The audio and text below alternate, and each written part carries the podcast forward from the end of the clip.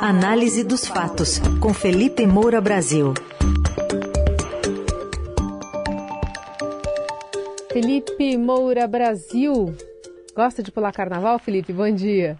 Salve, salve, Carol, Reisen, equipe da Eldorado FM, melhores ouvintes, sempre prazer falar com vocês. Eu gosto muito de samba, de carnaval, hum. e como esse carnaval ficou dividido em dois, a gente ainda vai ter os desfiles na Sapucaí, aqui é. no Rio de Janeiro a política não está muito longe de, do carnaval com algumas coisas que a gente está vendo aí, né? Tipo, é, declarações do ex-presidente Lula sobre o metrô da Venezuela, do presidente Bolsonaro sobre o fim da corrupção, que acabou, né? A corrupção acabou. Mas vamos começar, né, Carol? Vamos lá. Vamos lá, vamos com essa citação agora do ex-presidente Lula, uma rádio do Paraná, Rádio Lagoa Dourada. O ex-presidente defendeu empréstimo do BNDES para a construção do metrô em Caracas. Vamos ouvir um trecho. Eu fui acusado de que eu estava gastando dinheiro no metrô de Caracas. Quem começou a fazer o metrô de Caracas foi o Fernando Henrique Cardoso, quando era presidente, e começou correto, porque um país do tamanho do Brasil, ele pode financiar, com dinheiro emprestado, obras em outros países, sim. Mas com todos os problemas internos que nós temos? Veja, o problema é que quando você faz investimento, você não está tirando dinheiro do mercado interno porque é um dinheiro emprestado. É um dinheiro que o empresário brasileiro não tomou emprestado. Aí você empresta e você está fazendo o que quando você empresta? Você está exportando engenharia. É a coisa mais normal do planeta Terra. BNDES sempre no, no centro da polêmica política, né, Felipe? Pois é, Carol, é a coisa mais normal do planeta Terra o Banco de Desenvolvimento de um país pobre ficar emprestando para um país governado por um autocrata, por um ditador, no caso aí Hugo Chávez. Também teve parceria do BNDES com Cuba, já uma ditadura há muito mais tempo, é, sempre com o dinheiro, que no fundo é o dinheiro dos pagadores de impostos brasileiros, indo para infraestrutura de outros países, países governados por aliados dos petistas.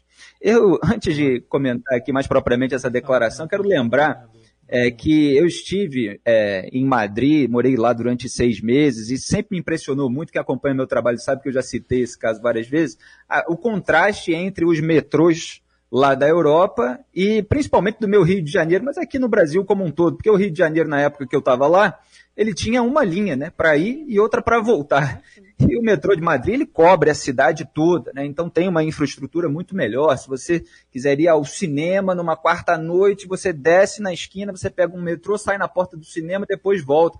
Então tem uma facilidade muito grande, mesmo para quem não tem carro, de usar o transporte público. E aqui no Brasil você tem uma dificuldade imensa, mas o dinheiro está sendo gasto onde? Lá em Caracas, na Venezuela.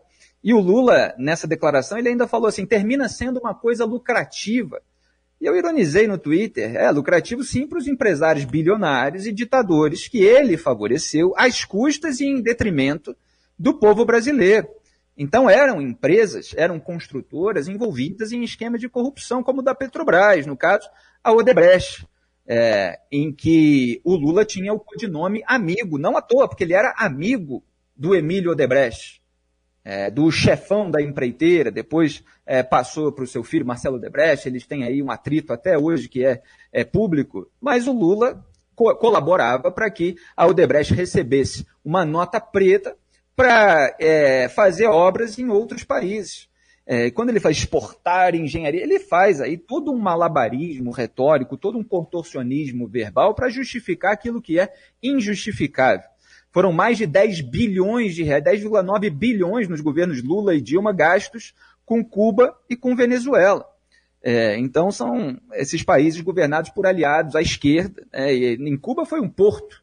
Então, você tem o metrô que a gente não tem é, com uma infraestrutura boa e ele investe lá em portos, enquanto os portos aqui brasileiros estão é, muitas vezes escoando é, produção de drogas para exportação.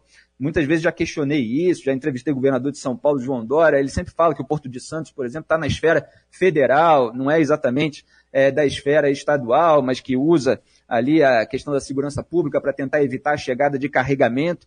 Então você tem uma série de problemas internos que ficam em segundo plano, porque o Brasil virou um banco na gestão petista para as ditaduras amigas. E é óbvio que isso é é, altamente nocivo e injustificável. Até o marqueteiro, na época do PT, que hoje está com Ciro Gomes, João Santana, foi lá é, fazer o marketing político é, do Hugo Chávez, do Nicolás Maduro, né, principalmente. É, então você teve aí toda uma aliança internacional que, na verdade, foi às custas é, dos cidadãos brasileiros que suam a camisa diariamente para é, trabalhar, para pagar os seus impostos. É mais uma declaração que mostra que quando Lula abre a boca, ele começa a revelar o seu telhado de vidro. E, e ele está tão confortável que ele acaba se atrapalhando tudo. Felipe, é, na Ucrânia, especial, em Kiev, por exemplo, o metrô virou abrigo antiaéreo. Né? As pessoas vão lá para se proteger dos ataques russos. E ontem, nessa entrevista, o, o ex-presidente Lula também chegou, foi instado a falar sobre sanções econômicas contra a Rússia e ele acabou fazendo uma comparação das sanções com uma bomba atômica. Como é que foi isso?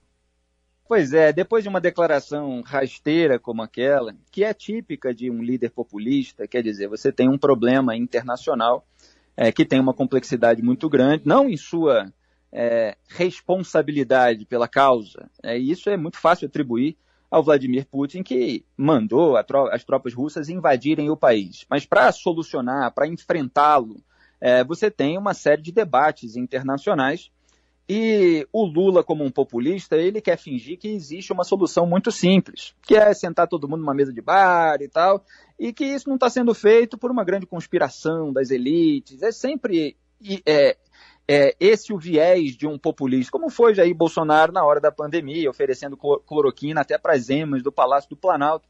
É como se fosse muito simples, mas houvesse uma grande conspiração é, para que essas coisas não fossem solucionadas.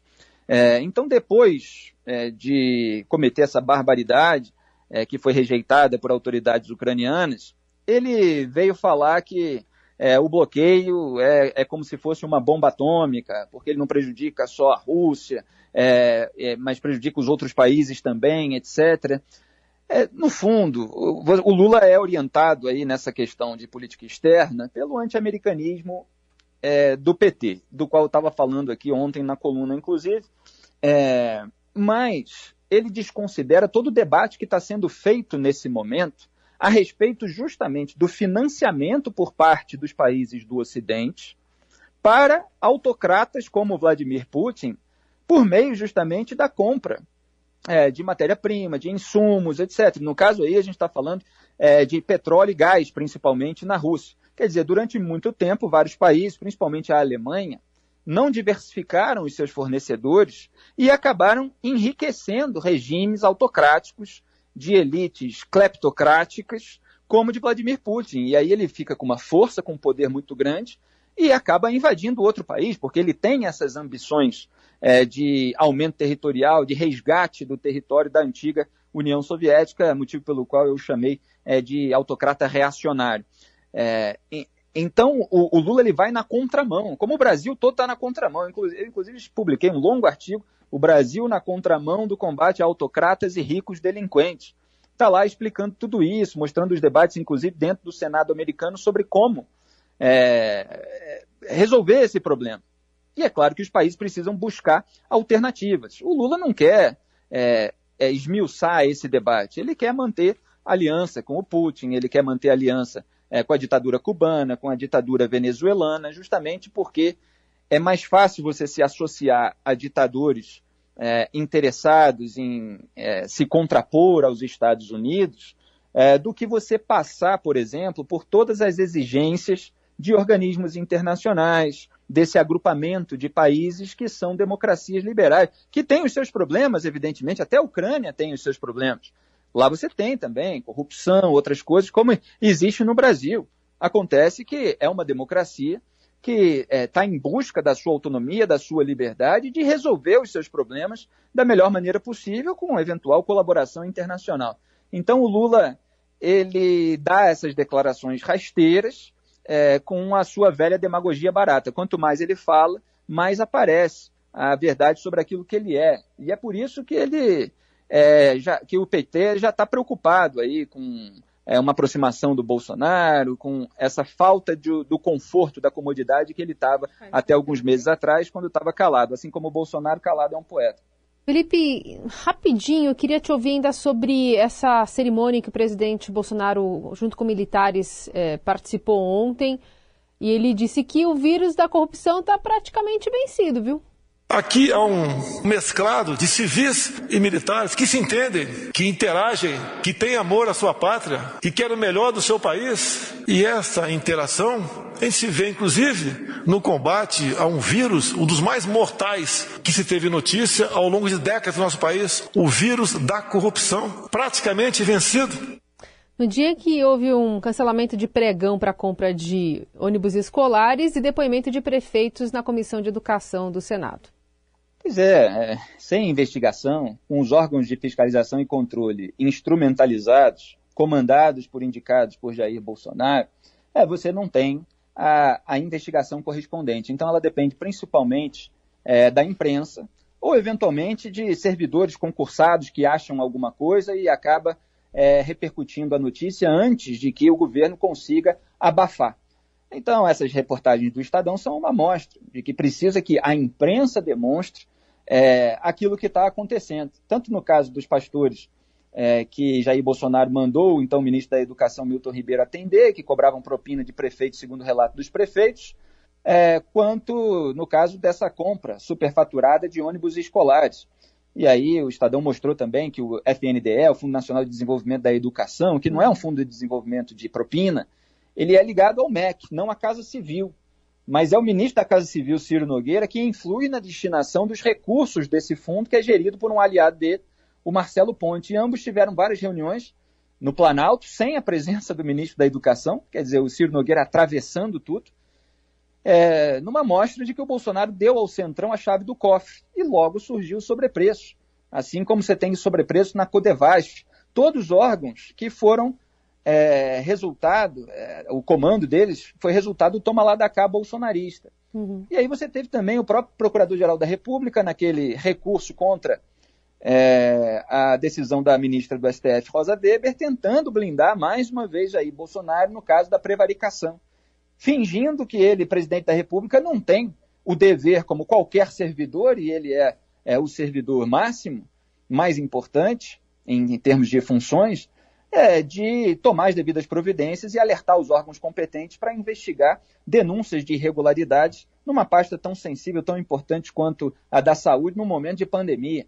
Uhum. E, o, e, o, PGR ainda acusa a Rosa Weber, né, indiretamente ali, de é, faltar com a imparcialidade. Olha só a que ponto chegou o cinismo, a hipocrisia do engavetador, espectador geral da República, fazer isso com a ministra que está cobrando dele que faça o seu trabalho, que analise e investigue as provas enquanto ele tenta blindar na raiz, justamente porque sabe que se não blindar na raiz, as provas podem comprometer o presidente. Uhum. Tudo bem, tá aí Felipe Moura Brasil, com mais uma coluna Análise dos Fatos, diariamente aqui no Eldorado, e já já tá em todos os tocadores de podcast também para você acompanhar e compartilhar a coluna de hoje. Obrigado, Felipe. Até mais. Até amanhã. Obrigado a todos. Um abraço. Até amanhã.